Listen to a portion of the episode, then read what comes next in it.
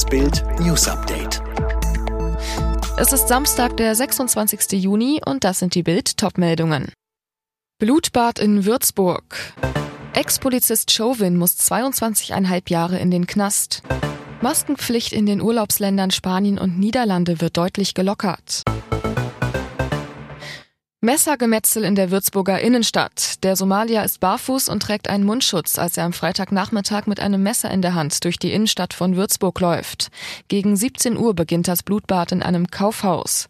Nach Bildinformationen soll der Täter dort zuerst nach einem Messer gefragt, sich dann in der Haushaltswarenabteilung einfach eines gegriffen haben. Damit sticht er sofort auf Menschen ein. Couragierte Passanten versuchen den Mann mit Stühlen aufzuhalten. Die Polizei stoppt den Killer schließlich mit einem Schuss in den Oberschenkel. Die Videos dazu gibt's auf Bild.de. Gerechtigkeit für George Floyd. Nachdem die Geschworenen im April die Schuld des ehemaligen Polizisten Derek Chauvin festgestellt hatten, verkündet der Richter das Strafmaß. 22,5 Jahre Gefängnis. Die Verteidigung hat eine Bewährungsstrafe für Chauvin gefordert, die Staatsanwaltschaft dagegen 30 Jahre Haft. Das ganze Land hat gebannt auf die Entscheidung geblickt. Floyds Schicksal steht nach Ansicht vieler stellvertretend für systematische Diskriminierung und Brutalität gegenüber Schwarzen. Derek Chauvin wandte sich erstmals an die Angehörigen des Opfers. Ich möchte der Familie Floyd mein Beileid aussprechen, so Chauvin. Der 46 Jahre alte Floyd war am 25. Mai vergangenen Jahres in Minneapolis bei einem brutalen Polizeieinsatz ums Leben gekommen. Beamte nahmen Floyd fest, weil er eine Schachtel Zigaretten mit einem falschen 20-Dollar-Schein bezahlt haben soll.